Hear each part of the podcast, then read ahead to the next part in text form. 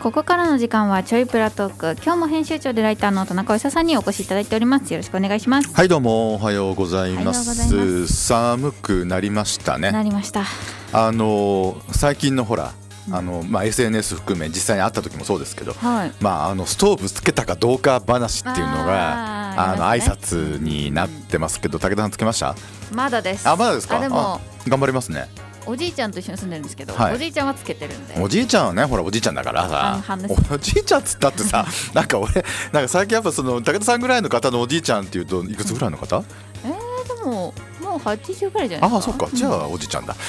いやいやつけた方がいいですよ、うん。まあ、体のためにもね、うん。あのつけた方がよろしいかと思うんですけれども、えっとあの週末はですね、うん。あの句会がありましてですね。あの俳句をほら趣味でやってるってのはここでも何度もお話してるんですけれども、い、つもあのここの話もしたのかな？場所がいつもあのファクトリーの,、あの横のあの長山武四郎邸って知りません？あの三菱工業の昔の寮とかって。あの長山レストっていう名前のカフェになってるんです、あそうなんだ、うん、昔だから昔の建物洋館とまあえっとその長山武四郎邸っていう、まあ、豪邸というか家があるんですけどね、その洋館の方が寮だったあの長山レストっていう名前のカフェになっていて1階が。で2階がレンタルルームなんですよ。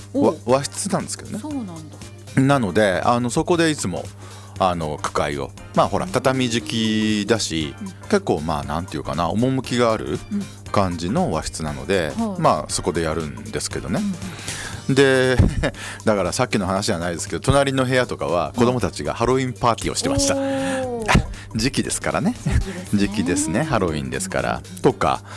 だけどあれですよね。うんと最近のあの和室ってやっぱりこう人気がないというか。あそうなんですか。あのーいやだからその区会やる時も、うんまあほら私が比較的若い方に入るぐらいな、うん。まあ、年齢層って大体俳句の会ですからうん。高いんですけれども、はい。ちょっと上の方なんかはやっぱこう和室でやりながら椅子を持ってきて座るっていう風な形になりますよね。あの先週ここでもお話ししたその一生に一回のつもりで行った料亭京都の高い料亭の話もそうなんですけど、そこも茶室みたいなとこなんですけど、うんテーブルと椅子入れてあるんですちゃんと。そうなんだ。いや最近やっぱねあのなんていうのかなそういう高級なところも含め、うん。あの地べたに座る、うん。で掘りごたつじゃないっうん。ていうのはやっぱ基本的には嫌われるみたいで、ああそうなんだ。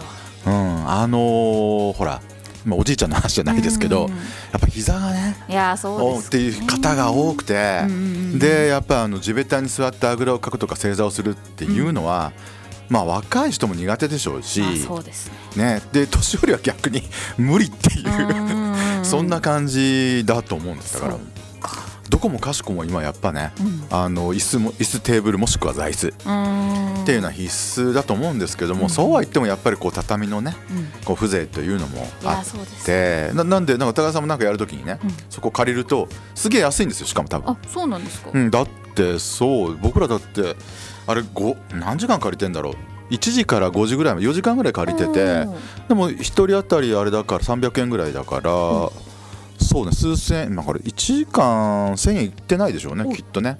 お安い。お安い価格で、うん。あの借りれる。なんかまあ物によってはね、うん。ああだからたまたまいたのはあれでしたよ。あの結婚式はするのかな。でもほら結婚写真だけ撮るっていう人もいるじゃないですか、だからあの和装のあの結婚式の格好をした2人をプロのカメラマンが撮ってるっていう、その建物の中で。でやっぱりちょっとふ風情のあるこの場所がいろいろあるので、はい。そういったところであの撮るっていうのをやってましたね。ねなそういうのもや、まあ、できるっていうような場所、でファクトリーの横なんで、あの大体あの区会終わった後は、はファクトリーのアトリウムのとこ行ってビール飲んで帰るんですけどね。い 予想できました今。よく出てきた。すみませんね。ビール飲んで あのピザ食って帰るとうん9人ぐらいでしたからね、うんきそう9人まとめておじさんおばさんがですねあのそれで帰るっていうのがパターンではございましたね。はい。というのであのなんかねみんなあのお聞きになってる方もうんうん。使える場所なのでその長山拓司郎亭旧三菱工業寮あたりはのレンタルルームっていうのはあの面白いかもしれませんよね、うん。あ w i f i も通ってるんですよちゃんと。おすごい。あ本当に本当に w i f i 通ってるんですよ。なのであのその区会最近ねあの俳句の句会なんかも昔はこう紙に書いたりっていうのがあれだったんですけれど、はい。今ねあのシステムをそういうの作った方がいらっしゃって、あの東京にいらっしゃるのかな？なのであのネット、うん。まあ、クラウドを通してはい。であのそういうふうな区会っていうのはすごくやりやすくなったんですよ。昔考えるともうなんか夢のように簡単。だそうだって昔なんてあれですよ。みんなこう手で書くんですその場でね。うんでそれをこう回したりしてすんげえ面倒くさかったんですけどはい。もう今全然そういうのじゃないので。そうなんだそりゃそうですよね。うん。って考えて。まあまあまあまあ。そういうのもあってあのすごい w i f i 付きの場所っていうのは非常に使えるなとうん。いうふうに思ってます。さて、えーちょっと全然違うグルメの話なんですけれども、はい。まあ、あの新相場フェスティバルもやってますが、はい。まあ、今さまあねあのだいぶ混んでるとかいろいろ並ばなきゃいけないとかうん。あるみたいなんですけど、一旦あれですね昨日で第1期はあのおしまいになってまして第2期が、えっと、また25日からうん。だから今日と明日はお休みなんですよね。あそうなんですね。そうなんですよ。なのでちょっと寒いですよね。寒いんですけど、あれちょっとみんまだ僕行ってないんですけど、はい見たらあのテントがちゃんとあって、うん。雨でも大丈夫でしかもほらよサイドが全部覆われてる、あそうなんだ。うん、だからあの寒さにも一応耐えれるような、うん。あのテントでやってるようなんですけれども、はい。あの知り合いが行ったらですね、うん。先にそばを買ってうん。それから天ぷらも食べようと思って天ぷら屋さんに行ったら、別なんですよねそれね、うん天ぷらがね別の屋台があるから、うん。すっげえ天ぷら並んでてそそばが伸びたって話があったぐらいなので、うん。あのそこら辺は段取りきちんと先に天ぷらかもしれないなうんというようなあの気もするんですけど、はい。天ぷらといえばですね武田さんあれ札幌で天ぷら屋さんって行ったことあります？天ぷら単体はない。天ぷら単体ってないですか？ないですね。ねあのなんかいろん例えば蕎麦屋さんでうん天ぷらそばを食べたら天ぷらが出るとかっていうのはある、で天ぷら屋さんっていうのはやっぱ何軒かやっぱりあるんですよ。あそうなんだ。あの東京の方が多いんですけどね、うんほんで、えっと、割とだからそういう方が最初に行くにはいいんじゃないかなと思うのが、はい。あの D D G, G ダイニングに、えっと、天ぷら小橋っていうお店はが、えっと、ありましてですね。あの結構ねここもう何年やってんだろう。十何年やってると思うんです。あ G ダイニングってビル分かります？い分かりはないえっとね南三日産にある、ん。まあ言ってみりゃあの、まあ、テナントビルなんですけども、はいあの結構ねいいお店うん。が、あー入ってるんですよ。へー。1階から地下から上までなんですけどね。1階はあのサリュっていうなんとイタリアンっていうべきなのかな。うん。ちょっと気軽に食べれるイタリアンのお店で夏場はもうウニパスタが超有名っていうところ。大体ねここなんかね迷ったらそこに行くと大体美味しいものが食べれるっていうとこなんですけどで地下はあのほらフレンチパンダっていう、あのーまあフレンチカジュアルなフレンチなんだけど、はいなぜかあの補填のザンギが食えるっていうとことかあったりする。まあであと高い店もいっぱい入ってたりするんですけどね、その中の、えっと、3階にあるのがその天ぷら小橋さんっていうお店でカウンターしかないんですよ、うん。カウンターの6席かな？何席かな？それぐらいなそんなに大きなお店じゃないんですね、であのカウンターなんで目の前でその店主があの天ぷらを揚げてくれてで1品ずつこう出してくれるっていうようなあのコースがメインなんですけど、うん。コースってなんかほら高いんじゃないかなって思ううんんじゃないですか、でここね5000円からあるんですよおコースが。そうなんだ。だからあの割とリーズナブルにいけるというようなあのところでしてですね、なんかね10年ぐらい前に行ったことがあって、でまあ楽しかったんででちょっと久しぶりに行ってみようかなと。でたまにやっぱ食べたくなるんですよ。ああのその目の前で揚げてくれる天ぷらっていうやつを、うんなんかね初めて行ったのって、はいあの東京でまだ働いてるうん。時に東京にの銀座が大体オフィスがあったんですけど、はい。東京の銀座に天一っていうね、うん。あの天ぷらの天に、うん。あの数字の1関数字の1っていうお店があるんです、はで札幌でいうとあの東急百貨店のうん。一番上のほらレストランフロアあるじゃないですか、はいそこにその天一の支店って出てるんいおそうなんだ。うん、出てだからまあもう東京とかでは今有名な老舗の天ぷら屋さんで、うん。まあ支店もいくつかあるんですけれどもね。はい。でその本店でもうだから何年前だろう。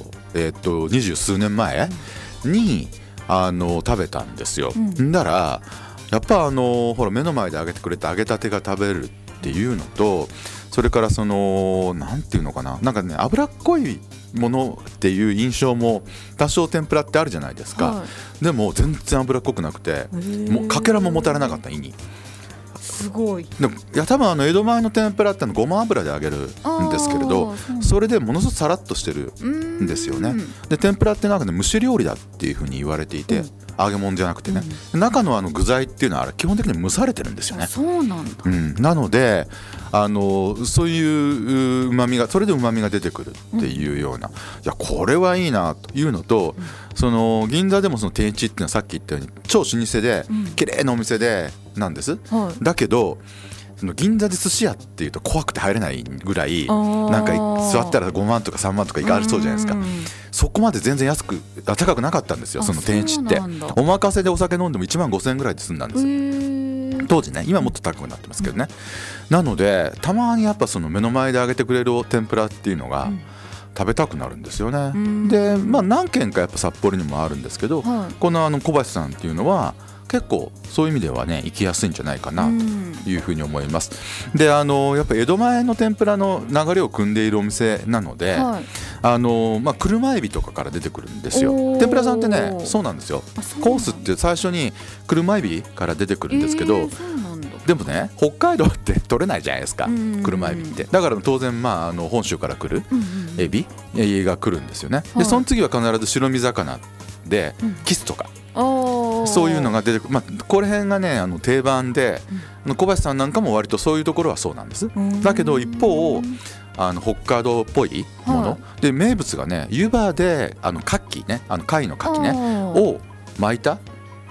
そう湯葉巻きの牡蠣がの天ぷらが一応名物あのちょっと札幌っぽいっていうかねうん。北海道っぽい。だそういうその他野菜とかも北海道っぽいものがちょっと出てきたりするの。旬のものがねうん。出てきたりするっていうので5000円のコースもいいし、まあえっともうちょっと余裕があるんだったらその上が、えっと7000円かな？なんかコースあたりを食べればあのいろいろ味わえるし最後ねあの天ぷらのコースってはい。必ずあのかき揚げとご飯なんですけどね。あそうなんだ。ただ天丼もできるし、天茶にもしてもらえる。あの選べるんですよ、おえーうん、それが楽しいでしょ？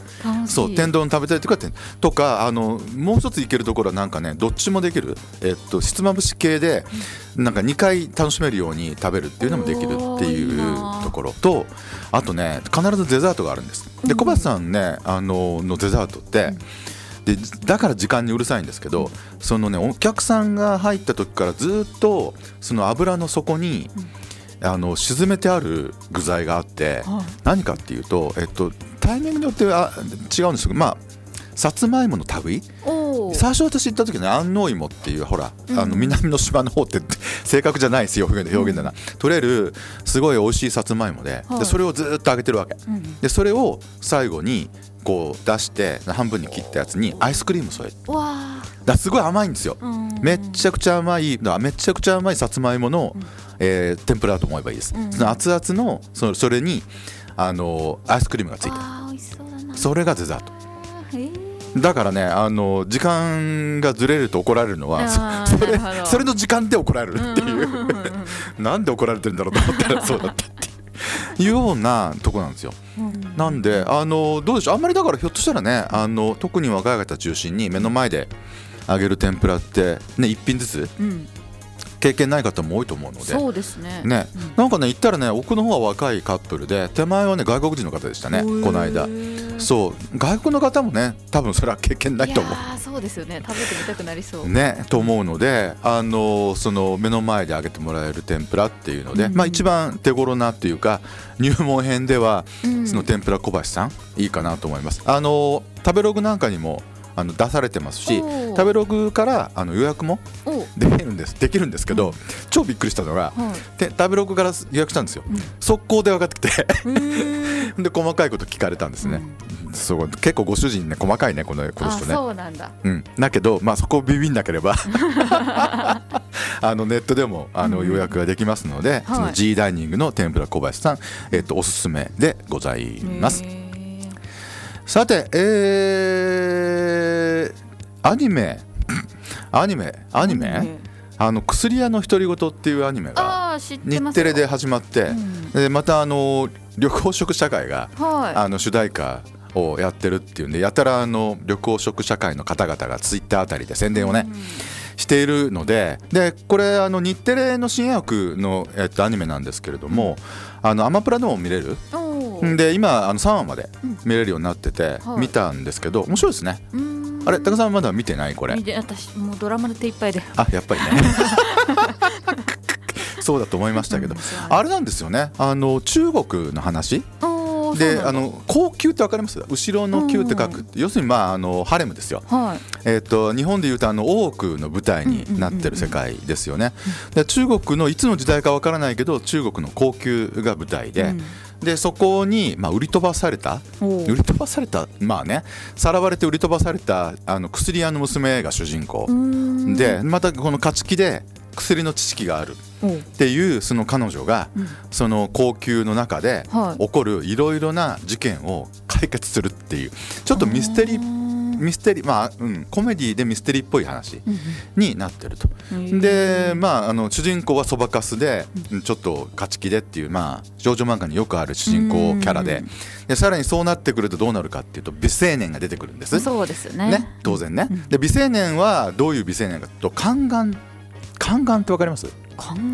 あのね中国のそのそういううハレムっていうかねはい。高級っていうところには、あのそこに仕える男性っていうのは宦官っていう人だったんです。でなんでその彼らは特殊で権力を持った時があったんですけど、うん。なぜかというとだから宦官っていうのはねちょん切ってあるんですよ。なのでその追い倒する可能性がゼロあな人たちがうん。いてだからあのその宦官になりたいっていう男性は、うん。みんなだからそのそういう手術をしてくれるところがあってね。昔ですよ。昔の中国ですよ。うんうん。い行って手術をわざわざしてっていう。あのねこれ中高新書っていう、あの歴史の新書が多い、あの本で「宦官」っていう本があるんですよ本当に中国。昔からあの有名な本で、で私高校時代の時読んだんですこれ。はい。でまあめっちゃ面白いんですよやっぱ。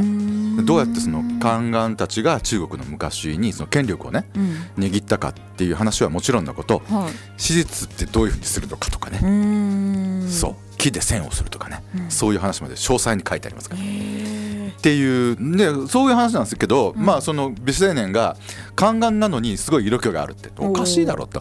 本当の宦官ってなんかねやっぱね声が変わっちゃうらしいんですよね。あそうなんだ。こういう低い声が高くなっていく。っていうようなことはそこの本に書いてあったんですけど、うん。でもまあフィクションですからそこは。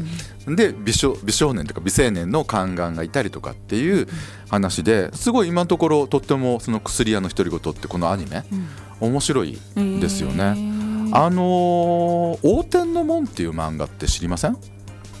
名前しか知らない。なんかねあのむ結構もう長いんですけど、うん。平安時代がばたあの舞台で、うん。菅原道真道真ってね、あのがとあのがあの主人公で彼がまたあの有輪の成平っていう、まあ色ごとしのような、まあ、はいなんかあの歌で有名なね歌人で有名なんですけど、はい。まああの色ごとしとしても有名な、うん。でもや役職は高いっていうね人と組んで、はい。あの平安京で起こる事件を解決するっていう漫画があるんですよ。に近いかなと。うん。この薬屋の独り言っていうのね、まあ、結構あの面白い。今後あのずっと多分しばらくね、うん。えっと1クールぐらいはやると思うので、はい。あの楽しみにしていきたいなと思っています。あとねあれですよ。あのー武田さんおすすめのお「当たりのキッチン。お。お」見ましたよ。見ました。見ましたよ。あれ桜田ひよりちゃんってあれだよね。交換嘘日記のああそうですそうですね彼女ですよね、うんうん。いや面白い話ですよね、うん。でグルメものが割とほら私も好き高田さんもお好きだと思うんですけど、はい好きでもちょっとねちょっと桜田ひよりの演技がわざとらしい。あのコミュ障のあそうです。どうもんないといけない役なんでコミュ障のそうそう、あの女子大生なんだけれども、うん。主人公が絶対音感ならぬ、うん。なんだ絶対食感絶対味覚。絶対味覚、ですよね、うん。なんか食べたら全部あのそのレシピがわかるみたいな、うんうん。を持っているうその彼女がそのとある定食屋さんでバイトをするようになって、で起こる数々の出来事を、まあハートウォーミングストーリーみたいな話にねなってるんですけれども、今ねこれ漫画これも原作漫画なんです。はい。で漫画の一巻は Amazon で無料で読めるんですおよ。おそうなんだ。うん、あのブラウザーで読む形になるんですけどね。はい。でちょっと読んでみたら、うん。あのねだからあドラマの方ってん。素直にその漫画をトレースしてるんじゃなくて、うん。漫画のいくつかのエピソードをこううまく混ぜて、ああなるほど。うん、混ぜてね。でそれをまたこううまく統合して。だからあのドラマだとあの洋菓子屋の兄ちゃんの話と、うん。それからあの、えー、と同級生の医学部の女の子の話って、ほら並行してしてね走るでしょ、うん。あれ実は別のエピソードなんですよ。そうなんだ。でうまいこと混ぜてんなっていう然でした。ね、感じがしてるのと、うん。ちょっとねあのご主人のキャラとか、うん。で特に違うのはあの息子？高校生のほら野球やってる息子っているでしょ、はい。あの漫画の方がめっちゃ明るいの。あそうなんかほら ドラマだとめっちゃ暗いでしょ。嫌なやつです 嫌なやつでしょ。だけどね全然あの全然明るいんですよあ漫画の方がね。で多分もうこの後もあると思うんですけど、うん。友達連れてくるとかね、いうその野球部の友達を連れてくるっていうエピソードがあったりするんですけど、まあ、そこら辺が、まあ、違うんですけど結構まあうまくあの話は作ってあるなというふうに思うんですけどやっぱりあれですよね。グルメ漫画って言うとこれもだからその「当たりのキッチン」っていうのもはい。グルメ漫画の一つだと思うんです。グルメ漫画武田さんってな何を思い浮かあんまり思い浮かばない？グルメ漫画。グルメ。漫画。漫画。漫画。えー、なんだろうな。いや僕らの年代だとほら「おいしんぼ」あでもそれはあのおじいちゃんおばあちゃんが読んでました。やっぱおじいちゃんおばあちゃんじゃねえかよ。置いてた。おいしんぼっていうのが始まったのが1983う年だからえーもう40年前か。うーん40年前に始まったんですけど僕らだからまだ学生かだ学生ですもんね。あの大学生ぐらいの時だったと思うんですけどもうすっかりハマってうん。もうねもうおいしんぼの言うことを全部信用するっていう なんであのビールの回とかあるんですけどあの朝日のスーパードライは飲まないとかね。へー。朝日のスーパードライすごいディスってるんですよ。そうなんだ。そう。ほんで何を挙げてるかっていうと、うんあの札幌ビールの恵比寿ああを持ち上げてるのね。えー。とかいうので。でも結構ねあのグルメ漫画の系譜ってあって、うん。まあそのバブルと合わさってすごい美食ブームに乗っかったのがやっぱ「おいしんぼ」っていう漫画なんですけどうん。その前に結構僕ら世代ですごく読んでたのが「包丁に味変」っていう漫画があってはい。でこれはあの主人公の青年があの洋食屋さん？ブルドッグっていう名前だったと思うんですけど、はい。そのレその洋食屋さんからその洋食あそのボックの修行を始めて、うん。でそれからどんどん店も移ったりするんだけれども、うん。あのこれジャンプだったんです。あの連載してたのが。はでジャンプの系譜ってどうなるかっていうと、うん対決なんですよ。いそうですよね。ね。うん。だから料理対決っていうのをジャンプっぽい。どん どんやっていくっていうそういう話なんですよ。うん。なんちゃら対決カレー対決とかね。うん。そう。それであのその主人公が成長していくっていう。これはこれで面白かったんですけど、まあ、かなりあの料理的には嘘くさいっていう。うんそうなんだ。すごいですよ。ブラックカレーとかって出てくるんですよね。これ敵がつくあのカレー対決の相手方が作るんですけど、うん。一度食べたらもうね麻薬のように癖になるって 本当かよみたいな。怖いな すごいでしょ。怖い怖いカレーが出てくるんですけどね、そういう風な話だったり。どうなんでしょうね。あのその美味しいものちょっと後に出てきたのが「うん。ザ・シェフ」っていう漫画があって。はい。でこれはねあのブラック・ジャックってわかります？うん手塚治虫の。はい。あれを料理に持ってきたような話で。あのブラック・ジャックってほらなんていうの？無免無免許のうん。あの医者がいろいろオーダーを受けたら闇でうん。あの治療するって話だったんですけど、あのジャセフっていうのもな流れの料理人ではい。高額でいろいろ依頼を受けたらその素晴らしい腕を使ってうん。こう料理を作るっていうそういうそのシェフが主人公の話。だからまあ料理版のブラック・ジャックみたいな話だった。おーもうこれはこれで面白かったんですけどね。うんあとはまあそうだな。少女漫画でいくと、うん。あのこれ「美味しい関係」っていう牧村悟のこれね知ってます？これって結構面白いんですよ。主人公があの家が破産しちゃって、うん。でしょうがないんであのレストランで働くと。ただうん。育ちが良くて美味しいものいっぱい食ってたんで、その自分の食ってきた味覚を頼りにどんどんシェフとして頑張っていくっていうのへにー。そのレストランオーナーとの恋愛が混じるというまあ少女漫画ですからね。うんうんうん これはもうすごい美味しい関係。これがね1993年。だからうん「おいしんぼ」の10年後ですよねそうですよね。それとか今でも続いているあのそのドラマで続いてるというと「孤独のグルメ」ってあるじゃないですか。あれっていうのももともとは漫画なんですよ。そうですよね。ね、あれ漫画って読んだことはあります？ないです。孤独のグルメってねあのこれはこれもあの1994年の漫画なんですけどこういう風な絵なんです。渋い。渋いっていうかね、うん。これ谷口二郎さんっていう、あの漫画家。であのほらテレビに出てくるあの久住さん。はいってね最後に出てくる、うん。彼は原作っていうことになるんですけど、でで絵の谷口二郎さんっていう漫画家はものすごく精密な人物とか、うん。あのであの建築物とかものすごく細かい綺麗な絵を描く人で、そういう人が描いた漫画だったんです、でもしかも基本的に1巻しかなかったんですよこれ、そうなんだ。そう。であの井の頭五郎のキャラクターっていうのは大体これ出てるんですけど、うん本当にだからその漫画はこれ大好きなんですけど、うん。本当にその細かい絵で延々一人で男が飯を食う話なんですよ。でしかもね具体的な店の名前は一切出てこないんです、あそうなんだ。うん、あの漫画の方はね。え。ー漫画の方は出てこないんですよ。ところが、まああのねテレビにうまく持ち、うん。あの置き換えたらあんなに続く話になるとは。ね松重さんうんもう松重さん嫌がってるって噂もありますから、もうもういいやって思ってるっていう噂も。めちゃめちゃ食べてますからね。そうですよね。うん。とかまあそういうのも有名になったしあとこれもほら今またドラマの第2弾がやってますね。始まりましたが、うん昨日何食べたってあの吉永文さんのね、うん。えー漫画もえっとまあ要するにゲイのカップルのうん。物語ですけれどもいちいちこれ料理作るので、うん。主人公が。めっちゃあの漫画だとレシピきちんと書いてある、うん。きあきちんと書いてないんだ。あのね分量まで書いてないんですよ。作り方は丁寧に書いてあるんだけどなるほど。あのこれ吉永ふ吉永文の好みだと思うんですが、分量書いてないです一切。そうなんだ。だからそれは自分のあのセンスでやってねっていう風な話だと思うんですけれども、これもねやっぱ吉永文ってやっぱりなんか結構食い物系のね漫画があるといえばあって私昔あのなんだっけ西洋骨董洋菓子店っていう漫画がねこれねあのドラマ大昔ですよ。ドラマにもお。映画にもなってる。吉永文原作なんですけどね、うんうん超面白くて。そう。あれがねあの漫画としてすごい面白いあの本当に男が4人でやる？3人4人でやる？あ4人か。あの洋菓子屋の話なんですしかもなんか夜しか空いてないのかな？そういう話。うん。で1人がゲイでって そこは変わんないんですけどね。うん。